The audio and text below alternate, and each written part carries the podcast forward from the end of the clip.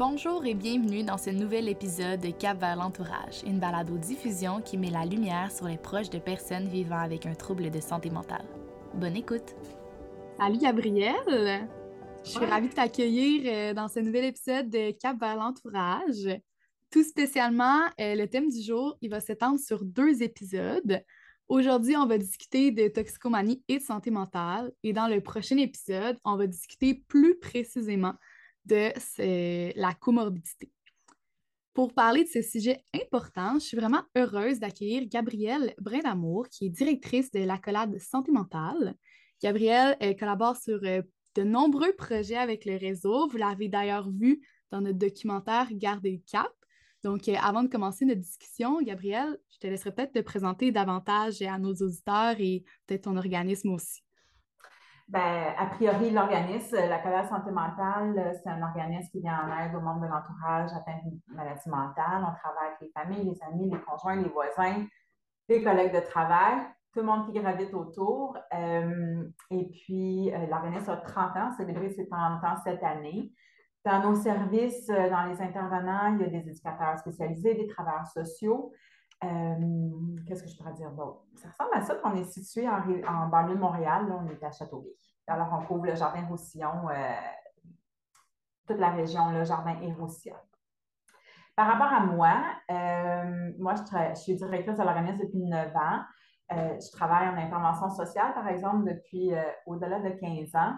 J'ai travaillé longtemps avec des adolescents aussi en, difficulté d'adaptation. Des membres de l'entourage avec la santé mentale, j'en ai vu quand même beaucoup à ce niveau-là aussi, et beaucoup de jeunes qui avaient des troubles de consommation. Ça venait un petit peu avec le décrochage scolaire. Fait ça fait partie du cheminement antérieur euh, qui me permet peut-être d'aborder le sujet d'aujourd'hui. Côté académique, ben, j'ai un DEC en éducation spécialisée, un bac en enseignement technique et une maîtrise en administration. Euh, et je suis aussi euh, chargée de cours en éducation spécialisée. On s'appelle tout. Merci beaucoup. Donc, euh, ben, pour entamer une discussion, pour se lancer dans le sujet, j'ai une question qui est assez large pour toi. Quelle est l'inter-influence entre la maladie mentale et la toxicomanie? Ben, déjà, quand on dit inter-influence, ce qu'on dit, c'est chacun influence l'autre. Alors, euh, l'inter-influence, euh, on pourrait quasiment la qualifier de élevée, si on pouvait la chiffrer, parce que dans les deux cas, il y a euh, des impacts. Par exemple, quand on, a, euh, est atteint d'une maladie mentale, peu importe laquelle, que ce soit un trouble ou une maladie, là, mais quand on est affecté sur le plan mental, ben, euh, on est beaucoup plongé dans le mal-être, dans le mal-être. On vit des choses qui sont difficiles à tolérer dans notre corps, dans notre esprit, parce que ça vient aussi beaucoup, beaucoup augmenter nos émotions. Puis on ne parle pas des émotions le fun comme la joie ou la contemplation. On est plus dans des émotions comme de l'anxiété, de la peur, de la frustration, de la déception, de la tristesse, euh, de l'amertume, de l'hostilité. Puis là, je pourrais en nommer euh, plusieurs. Fait la charge affective, elle est grande et elle est souvent pesante. Et ça, ça fait en sorte qu'on va avoir envie probablement, bien, dépendamment des stratégies d'adaptation qu'on a développées dans, notre vie, mais ça, peut faire en sorte qu'on va chercher un exutoire ou un, échappatoire, quelque chose qui va nous permettre de nous apaiser. Parce que euh, être un humain, en général, ça fait en sorte qu'on a beaucoup de besoins à la base. On vient au monde avec ça. Et là, quand on a une fragilité sur le plan mental, mais ça accentue, ça accroît le nombre de besoins qu'on a. Puis, ça, vient aussi donner beaucoup des besoins. on est confus quand on, a un problème de santé mentale. Puis, je ne parle pas nécessairement dans l'épisode psychotique, je parle d'une confusion sur euh, est-ce qu'il va y avoir un rétablissement? Pourquoi ça m'arrive? Il y a comme toutes plein de questions comme ça, une confusion qui est là. Ça, ça génère des anxiétés. Puis, et là, on tombe dans une boule affective comme ça. Fait qu'on a besoin d'être rassuré, d'être apaisé, d'être calmé, d'être sécurisé. Bon, c'est pas toujours quelque chose qu'on est capable d'avoir. et c'est là que parfois les gens pourraient avoir une tendance à se tourner vers certaines substances, on va dire ça comme ça, certaines substances qui peuvent amener un, en tout cas, un état temporaire et éphémère. C'est important de comprendre que ce n'est pas quelque chose qui se maintient. De là, il faut recommencer par recommencer, mais qui peut amener un certain apaisement ou une certaine coupure. Hein. Euh, quand on est intoxiqué, dépendamment du niveau d'intoxication, mais plus on est intoxiqué, généralement, moins on ressent euh, ces émotions-là qui sont dérangeante, je le goût dire. Euh, il y a une déconnexion au monde affectif souvent qui va se passer et c'est souvent ça qu'on cherche. Euh, et, là, ben, on s'enlise dans, on peut s'enliser dans, dans cette stratégie-là, puis là, ça va en prendre toujours un peu plus.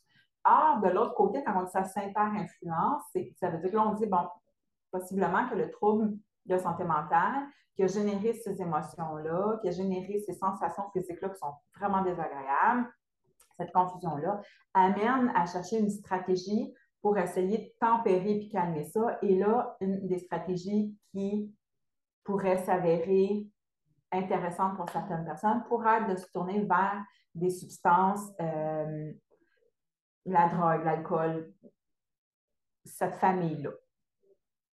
Parce que ça, ça va amener temporairement certains. Fait que là, comment la, santé mentale influence la toxicomanie? Inversement, consommer euh, des drogues euh, sur une certaine période, certaines drogues, ben, ça peut avoir une influence sur la, santé mentale. Ben, ça va avoir une influence sur la santé mentale, mais ça pourrait générer une problématique de santé mentale. Parce que, ben, parce que, entre autres, parce que, il y a plusieurs raisons. Entre autres, parce que euh, moi, ce que j'aime bien dire, c'est qu'on vient au monde avec un petit kit de départ. Moi, j'appelle ça comme ça. On a notre trousse. On a, fait que dans notre trousse, ben, on a euh, j'ai les yeux noisettes, on a des choses comme ça, je mesure tant. Euh, bon. Mais on a aussi nos fragilités, on a nos forces. Hein. Je, suis bonne en écriture, bonne en peu importe, mais j'ai mes, limitations, mes fragilités dans mon ticket de départ. peut-être que je suis un tempérament plus anxieux, peut-être que je suis un, tempérament plus paranoïaque, peut-être que j'ai un tempérament plus colérique, peut-être que j'ai un. Il y a quelque chose qui est déjà là et de consommer devant des, quand il arrive des situations, peu importe lesquelles, puis que je consomme, va accentuer et accroître ça, ces fragilités-là. Ça va mener généralement se lancer là. Ça va les grandir. Puis ça, ça va me donner envie de plus consommer parce que ça va générer beaucoup de malaise. Et là, je vais consommer plus, mais ça va continuer d'augmenter ces fragilités-là. Et là, ça peut déclencher des trucs euh, sur, euh, sur le plan des troubles mentaux. Euh, si j'ai une fragilité ou j'ai une base un petit peu peut-être à risque de de psychose, ben, il y a certaines substances qui vont peut-être la déclencher. Et ainsi de suite pour différentes problématiques. Et c'est là que la toxicomanie va avoir une influence sur la santé mentale.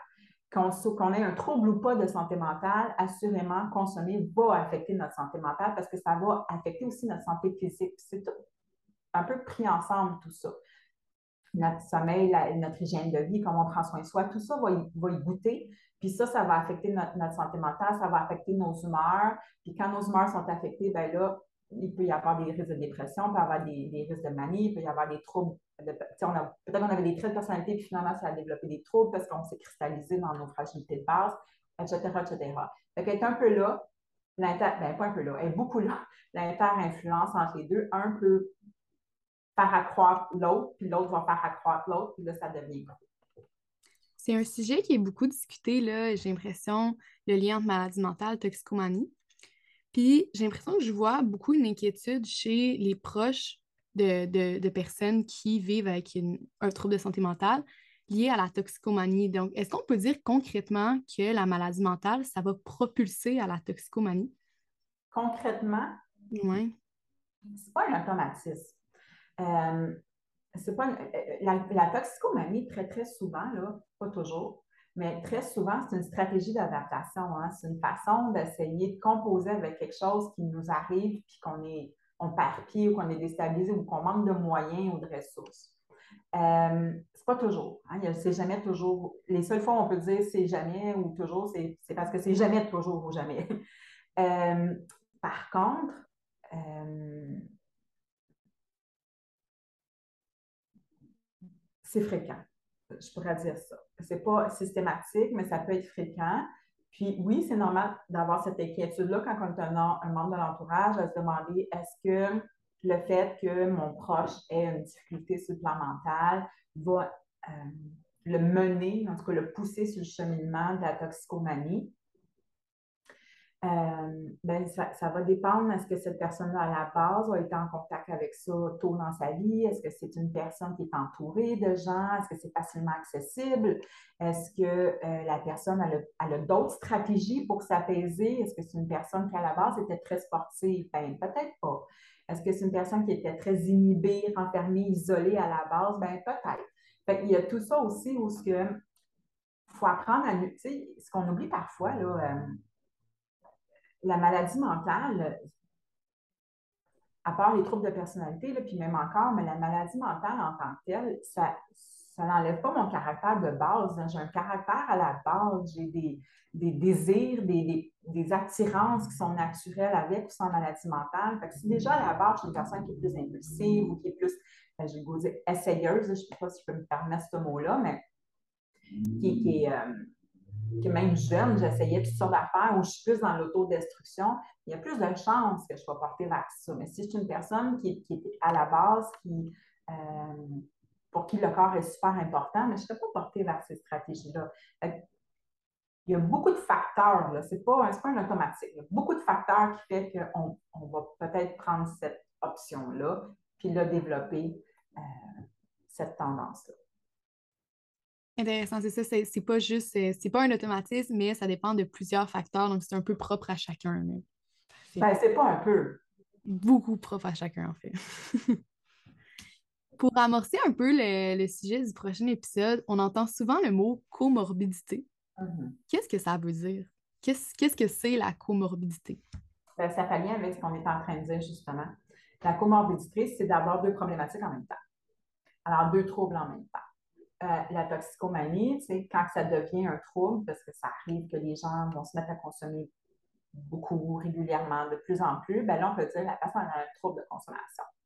Fait qu'elle elle peut avoir à la fois une maladie mentale et à la fois une toxicomanie, un trouble de consommation. Et c'est là qu'on dit qu'il y a une comorbidité. C'est que là, laquelle problématique est-ce qu'on traite en premier? Puis idéalement, on les traite en parallèle. Mais là, c'est très délicat parce que euh, lequel influence plus l'autre, d'où ça provient. Faut, il faut apprendre à, tempérer les deux en parallèle. Mais c'est ça la comorbidité, c'est qu'il y a plus qu'un problème. On peut avoir ça aussi, la comorbidité dans les troubles mentaux, souvent, ce qu'on va voir, même dans les troubles physiques, mais souvent, ce qu'on va voir, c'est qu'un problème en a un autre. Ou c'est que c'est rare. C'est pas toujours, c'est ça que répète. Ce n'est pas toujours qu'une problématique vient seule. Par exemple, on pourrait avoir une problématique de santé mentale, peu importe laquelle, et puis ça nous génère tellement d'anxiété qu'on finit tranquillement pas vite par se cristalliser dans nos conditions anxiogènes, puis on pourrait développer un trouble d'anxiété, par exemple. Euh, ou on pourrait euh, développer une toxicomanie. Fait c'est deux problématiques en parallèle. Justement, chez les personnes qui ont euh, deux problématiques en parallèle dont un côté que c'est plus santé mentale, l'autre côté toxicomanie. Est-ce que c'est possible de distinguer l'un de l'autre? Oui, bien là, c'est là, c'est là que ça devient la, partie complexe. Euh, ce qu'on entend souvent, c'est euh, des familles qui ont souhaité que leurs membres, que leurs proches là, euh, qui consomment et qui présentent des symptômes de santé mentale soient évalués. Si on entend ça souvent, on pense qu'une maladie mentale, il faut que ce soit évalué. Puis là, ben, on a une résistance du corps médical à faire l'évaluation parce que la personne est intoxiquée.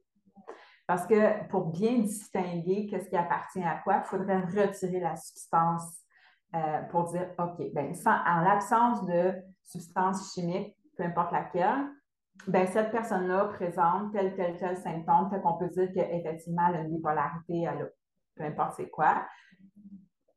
Alors que tant que la personne est intoxiquée, on ne peut pas vraiment savoir est-ce que c'est la drogue qui fait ça ou est-ce que finalement c'est la maladie mentale qui fait ça. Parce que dans les deux cas, je vais prendre un exemple, là, euh, puis j'ai de mon ancien vécu, là, que quand je travaillais avec des adolescents, j'ai vu par exemple des familles qui disaient ben, euh, mon enfant, c'est parce qu'il consomme, euh, qu'il est agité comme ça, tu sais, puis qu'il n'est pas concentré à l'école, puis qu'il euh, est démotivé, puis qu'il. Ben, il y a une partie que peut-être que oui, c'était ça, puis il y a une partie où c'était peut-être parce qu'il y avait une problématique non diagnostiquée. Par exemple, ce que j'ai souvent vu, c'est un jeune qui avait un trouble d'anxiété généralisée avec un TDAH, fait qu'on s'entend dessus qu'il est agité, il n'est pas concentré, il est, euh, éparpillé, il manque de, motivation, il a besoin à garder le focus, juste de même à cause des deux problématiques, il est tout le temps dans des rémunérations, fait qu'il a besoin à dormir, ça, ça impacte son humeur parce qu'il est fatigué. On tourne en rond comme ça. Fait que s'asseoir dans une classe d'école puis écouter, c'est un défi. Puis là, ils cherchent un exutoire parce qu'il y a de la misère, parce que ça, dans un corps, c'est difficile à, soutenir parce que ton corps est tout le temps constamment agité, mais ton cerveau aussi, parce que l'anxiété, ça fait aussi ça. Fait que là, pour, pour apprendre à calmer, pour essayer de calmer tout ça, parce qu'il n'a pas été évalué ni diagnostiqué, ben, ils se tournent vers du monde qui disent ben, fume un joint ou prends telle pilule ou essaye ça. Puis là, finalement, j'ai l'impression que ça m'apaise un peu. Et là, ben, mais si tu es aussi intoxiqué avec différentes substances, tu vas être agité, tu vas manquer de concentration, tu vas être démotivé. Tu vas avoir les mêmes symptômes, parce que j'ai vu les mêmes symptômes qu'un jeune qui n'avait pas de TDAH ni mais qui consommait beaucoup. il était comme ça aussi, il était pas motivé, il était agité, il ruminait, il était dans ses pensées, son corps, il était prêt à dormir. On avait les mêmes symptômes. Pour le savoir, faut plus qu'il y ait de substances dans le corps. Et là, ben, les gens qui consomment beaucoup sont frileux à essayer de s'abstenir. Parce que je vais faire quoi pour me tolérer? Puis ils vont tomber en état de manque. Ceux qui consomment beaucoup vont tomber en état de sevrage. Puis là, les symptômes sont super désagréables. Et c'est là que c'est, euh, ça devient très complexe. Qu'est-ce qui appartient à quoi et qu'est-ce qui a provoqué quoi? Quand il y a comorbidité, c'est vraiment plus difficile de mettre un diagnostic, de, de mettre comme le, doigt sur qui est où le problème, puisqu'on ne sait pas en raison des substances, c'est ça?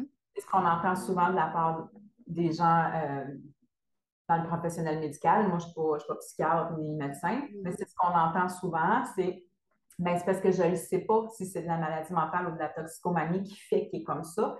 Si c'est un trauma non géré, c'est quoi qui fait ça? C'est difficile tant que la substance est là. Parce que ça peut être provoqué par la substance. Si on l'enlève, ben on le sait. Finalement, il n'y a plus de substance depuis X nombre de temps qui fait ça. C'est autre chose. Mais on ne le sait pas. Parce que les, symptômes peuvent se ressembler. Fait que ça devient comme difficile à évaluer. Puis, est-ce que, comment on fait si c'est aussi difficile à évaluer, en fait, je ne sais pas si tu peux le savoir, comment on fait pour euh, établir qu'il y a quelqu'un qui a deux problématiques, on peut dire, ah, comorbidité, si c'est aussi difficile de distinguer les deux? Ben là, souvent, ils vont, euh, puis là, encore là, j'aurais le goût de te dire parler avec un psychiatre, mais souvent, souvent, ils vont, ils vont faire, tu sais, on va aller piger un peu dans le passé. C'était comment avant? Est-ce qu'il a toujours été comme ça? Est-ce que ça, ça a toujours été difficile? on va essayer de regarder les antécédents, voir, ben, les traits ou les symptômes étaient déjà présents, puis là, ils ont grossi. Fait que probablement qu'on peut supposer qu'il y avait déjà une problématique. Euh, puis là, ben, ça fait combien de temps que la personne consomme? Elle consomme parce qu'il y a tout ça évalué aussi. C'est pas juste elle consomme, euh, elle consomme quoi, quand, comment, à quelle fréquence, à quelle quantité, depuis combien de temps? Parce que c'est ça aussi qui va venir nous dire, ben, il, y a une, toxicomanie. C'est pas juste une personne qui consomme, il y a une toxicomanie. Parce que c'est comme la maladie mentale, la drogue, hein, il y a des degrés. C'est sur un spectrum, ça. C'est pas. Euh, tu, peux en avoir un petit peu beaucoup. Euh, c'est sur un spectrum. Fait c'est complexe. C'est très complexe. J'ai une dernière question pour toi. Euh, j'ai bu beaucoup passer le terme automédication. Puis là, peut-être tu pourrais nous expliquer qu'est-ce que c'est, puis est-ce que c'est une forme de toxicomanie? Ben, encore là, je vais te référer à quand, combien, euh, bon, l'évaluation de tout ça, mais euh, ça peut devenir une forme de toxicomanie l'automédication, en fait, c'est euh, une façon de contrôler ces symptômes problématiques. Par exemple, euh, par exemple, incapacité à dormir. Ça, c'est un, classique que j'entends souvent. Incapacité à dormir, puis là, ben, pour plein de raisons. Je pense trop, je suis anxieux, peu importe, je trouve pas le sommeil, peu importe c'est quoi. Puis là, ben, ben, je vais fumer un joint avant de me coucher. Puis là, les gens vont dire, ben, ça m'apaise, ça me relaxe, ça me calme, puis ça me permet de dormir. Ben, peut-être aussi qu'une meilleure hygiène avant de faire dodo permettrait ça aussi. Peut-être que si on calmerait l'agitation mentale aussi, ça permettrait de dormir. Ou peut-être que quelque chose de plus naturel permettrait de dormir. Ou peut-être qu'une médication permettrait de dormir. Mais en l'absence de, puis que je prends une substance X, que ça semble fonctionner, c'est ça l'automédication. C'est que si je consomme ça, le symptôme ou les symptômes que j'ai de la misère à supporter s'apaisent, je me sens mieux, ben, je vais recommencer. Puis justement, pour dire là, euh, si c'est une forme de toxicomanie, est-ce que, encore une fois, ça dépend de la fréquence, de quand c'est utilisé, tout ça? Oui. Il, y a, euh, il y a toutes sortes de questionnaires qui existent pour évaluer tout ça, mais quand, est-ce que c'est problématique, c'est quoi la quantité, c'est quoi la fréquence, c'est quoi les autres problèmes? Est-ce qu'il y a à, des problèmes d'argent à cause de ça? Est-ce qu'il y a des problèmes de santé physique à cause de ça? Est-ce qu'il y a des problèmes relationnels? Est-ce qu'il y a perdu son emploi? Est-ce qu'il y a des troubles du comportement? Est-ce qu'il y a des problèmes légaux? Jusqu'à où ça va, là? Euh, est-ce que c'est à tous les jours? Est-ce que c'est plusieurs fois par jour? Est-ce que c'est des substances variées? Est-ce qu'elle mélange plein de substances? Est-ce qu'elle en prend toujours un qu'un? Est-ce que est-ce qu'elle tolère? Est-ce qu'elle ne tolère pas? Est-ce que ça est-ce a toujours est-ce que la personne a toujours fumé un joint avant de se coucher depuis 15 ans? Ou est-ce que finalement, euh,